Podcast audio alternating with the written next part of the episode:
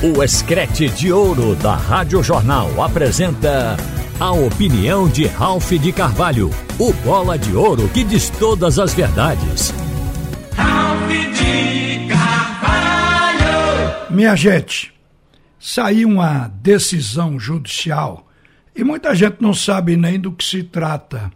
A decisão absolve o ex-presidente do Náutico, Edno Melo, e do vice-presidente do Náutico na época, porque os dois assumiram o Náutico em 2018, o atual presidente Diógenes Braga. Então os dois estavam arrolados num processo que foi chamado recreio fluvial. Então, é bom explicar.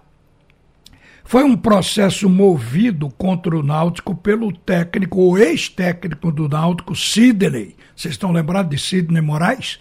Pois é, ele acionou o Náutico na Justiça do Trabalho e colocou o Edno Melo e o Diógenes Braga como, digamos, devedores solidários, coisa do tipo, porque a decisão é, é de um processo que julgava o caso e que foi movido uma ação em que o caso saía da esfera institucional do Náutico e passava ao campo pessoal da dupla de gestores com solicitação para cassação de bens de ambos.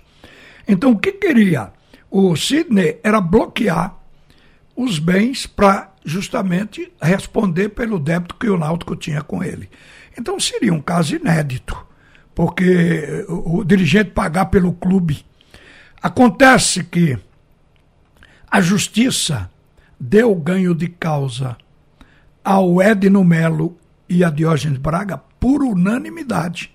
Os juízes que julgaram a questão acharam improcedente e esse caso foi para a última gaveta arquivado lá até o cupim ou a traça com meus papéis. Agora, na verdade, a gente vê que o dirigente ele, ele corre um certo risco de um caso desse aí tornar a vida um inferno, que quando bloqueia tudo, fica uma coisa difícil e a justiça não é tão rápida e leva tempo. Ainda bem que, embora demorado, o Edno já saiu do comando do Náutico, hoje o presidente é Diógenes, mas eles estão liberados e isentados disso aí. Agora, tem mais sobre o Náutico. O Vagninho, que está indo para o Santa Cruz. Eu acredito que o Santa Cruz fez um bom empréstimo, uma boa aquisição. Porque eu estava me lembrando de quando o Wagninho jogava. Eu vi muitas partidas boas dele, outras nem tanto, mas era um jogador que tinha uma característica próxima à do Haldane. Estão lembrados de Haldane? Só que tudo tem o seu momento. Tem hora que o cara, como foi o caso dele, foi promovido da base para o time titular e tinha dois monstros no time titular: Jean Carlos e o Haldane, nas posições que o Wagninho joga, ou como segundo volante ou como meia. Então isso certamente iria prejudicar. Como se eu perguntar a você quem era o reserva de Pelé no Santos, muita gente não vai lembrar, não vai saber, porque quem é que ia tomar uma vaga de Pelé? Então o cara ficou no ostracismo. Então a mesma coisa seria para o Wagninho naquele momento, com o Haldane jogando e com o, o Giancarlo também. Mas é um jogador que protege bem a bola. Ele dá, é, ele dá aquela dinâmica no jogo ele conduz, ele, ele faz uma proteção da bola incrível. Não sei agora como é que ele vai entrar no Santa Cruz sem jogar, com falta de ritmo, mas eu vi a qualidades, essa proteção de bola, passe certo, tudo é próprio do Vagninho. Quando ele engrenar outra vez e na Série D, onde o Santa Cruz precisa de jogador de meio campo com talento, é, obviamente ele vai deslanchar. Entendo de que Vagninho foi uma boa é um jogador que a gente conhece a sua origem. Agora, tem outra coisa ainda para falar. Por que o treinador do Náutico ainda não chegou? Vocês sabem que isso a gente vem dizendo aqui, até em conversa com a direção do clube, de que eles não mudaram, eles dirigentes, não mudaram a prioridade. O Náutico quer contratar um treinador dentro daquele perfil que já é conhecido do torcedor, que a gente já falou reiteradas vezes aqui no microfone da Rádio Jornal. Então, o perfil é aquele. Acontece que a Série B, para onde esses treinadores querem ir, querem vaga na Série B, a Série B está aquecida porque está contratando gente ainda para comandar clube. Então, esses treinadores estão nessa expectativa. O Náutico está esperando o desaquecimento da B de bola para poder tentar pegar aquele treinador que está no projeto perfil dos alvirrubros. Enquanto isso, eu soube que os jogadores do Náutico, eles teriam pedido em conversa, valorizado, exaltado o treinador interino, o, Otávio Augusto, e como que pedindo a direção para dar mais um tempo a Otávio Augusto. Como a escassez de treinadores e essa valorização da Série B está fazendo o Náutico ser lento no processo de contratação, o Otávio Augusto vai ter chance. Mas eu fico pensando, que se o time ganhar do América, depois ganhar o próximo jogo, com Otávio no comando, vão acabar fixando ele.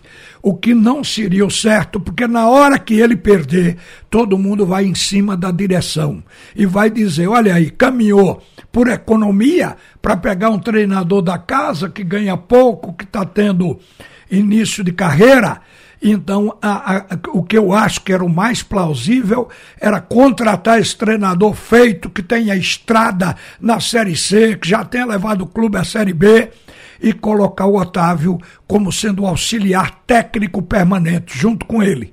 E aí, o Otávio poderá, em seguida, até assumir. Mas, até agora, ele é quem vai continuar no comando e os jogadores estão querendo. Então, qual é a contrapartida? Jogadores se doarem, como aconteceu no jogo último agora contra o Floresta, jogadores se doarem pelo treinador. A gente sabe que esse treinador não tem aquilo que o Náutico reclamava do dado. Está faltando pulso.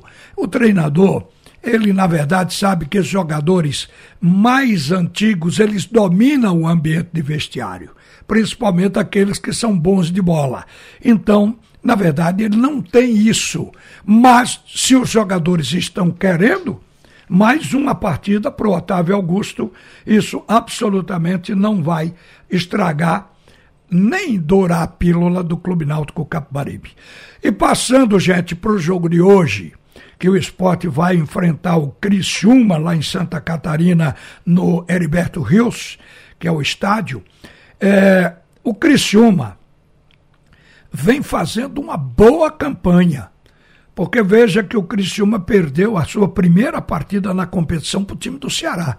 O Ceará não está com a campanha boa, igual a do Criciúma, mas derrotou o Criciúma dentro de casa. Olha, e por quê? O Criciúma estava sem quatro titulares. A gente sabe que isso abala a quem não tem um plantel confortavelmente grande e técnico. O próprio esporte teria grandes dificuldades se lhe tirassem Juba, Wagner Love, vamos colocar mais dois, Fabinho e Thierry. Aí, velho, acabaria com o esporte também. Então, o, o time do Criciúma passou por isso. Neste caso aí, significa dizer que todo mundo já de volta, o Criciúma vai entrar inteiro e vai ser um adversário difícil, mas pode ser batido pelo esporte. Porque o esporte está fazendo uma campanha que poucos clubes estão fazendo. O esporte não perdeu de ninguém, tem três vitórias e dois empates e tem dois jogos a menos do que todos os demais concorrentes da Série B. Então é uma campanha boa. A campanha do Criciúma é uma campanha também de dois empates e o Criciúma tem três vitórias. Só que o Criciúma jogou mais uma partida, mais duas que o esporte, e aí teve a derrota diante da equipe do Ceará. Aí você vê, o Ceará foi lá, eu vi muita gente falando isso, o Ceará foi lá em Santa Catarina e derrubou, tirou a invencibilidade do time do Criciúma e derrubou o Criciúma do G4. O Criciúma agora é sexto colocado. Mas olha, o Ceará já acumula três derrotas e um empate. O Ceará já perdeu e tem três vitórias em sete jogos. Nem todos fizeram sete jogos ainda, mas alguns já. O próprio Criciúma fez sete jogos. O Sport só fez cinco.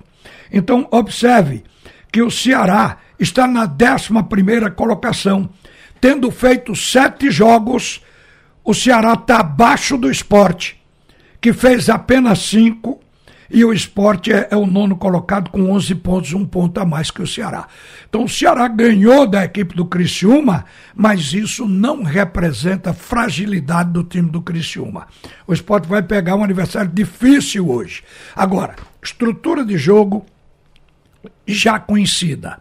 Padrão de jogo já mantido. Por quê? Porque o esporte tem mudança de jogadores em duas posições, mas o esporte joga do mesmo jeito que jogou a primeira partida do campeonato estadual. Quer dizer, está até hoje é, repetindo e solidificando o seu modelo de jogo. A equipe do esporte ela deve estar em campo com aquela mesma formação que sempre joga, onde seriam as alterações eu digo seriam, eu estou colocando no plural porque o Eduardo, ele está na transição, está voltando. Mas o Everton está jogando bem. O Everton está merecendo titularidade e seguramente o Eduardo vai retomar titularidade porque o técnico, como quase todos eles, tem aquele critério de que o jogador que sai contundido, que não sai por queda técnica, quando ele fica bom, ele volta para o lugar dele. Então o Everton deve sair. Mas o Everton está jogando um futebol de titular. O caso de Cariús também já está definido. Ninguém vê o Cariús como desfalque. O titular hoje é Filipinho. Até porque Cariús pegou esse gancho de mais 30 dias aí pelo STJD. Além de estar na investigação do Ministério Público de Goiás. E aí a gente salta para o desfalque de fato da equipe do esporte, que é a ausência de Edinho contundido, de Labandeira, que está no departamento médico e irá ficar lá por algum tempo. Então, aí o técnico poderá entrar com o Wanderson, que chegou a fazer o gol contra o Botafogo de São Paulo, mas não jogou bem. Acho que o Wanderson não reeditou o futebol de Edinho. E é uma oportunidade também para o treinador botar o Fabrício Gabriel nesse lugar. Acho que o Fabrício chegou a jogar melhor do que o Wanderson na partida, quando ele entrou já no segundo tempo, já no final. Então a gente espera este esporte de sempre, com o ataque completado por Wagner Love e Juba e o meio-campo tradicional. Ronaldo, Fabinho e Jorginho. E bola para frente, a gente vai ver mais uma grande partida. Não tem aquela sobra para o esporte. É um jogo duro, mas a possibilidade de ele ganhar existe, assim como do Criciúma também. Porque o, favor, o fator campo, o fator torcida, isso tem um peso. Porque a gente diz que torcedor não ganha jogo, mas ajuda a ganhar torcedor empurra muito, Criciúma ele tem essa benesse. De qualquer maneira, o time do esporte está fazendo uma boa campanha, minha gente. Vem agora Alexandre Costa comandar o segundo tempo do assunto é futebol. Você ouviu a opinião de Ralph de Carvalho, o bola de ouro que diz todas as verdades.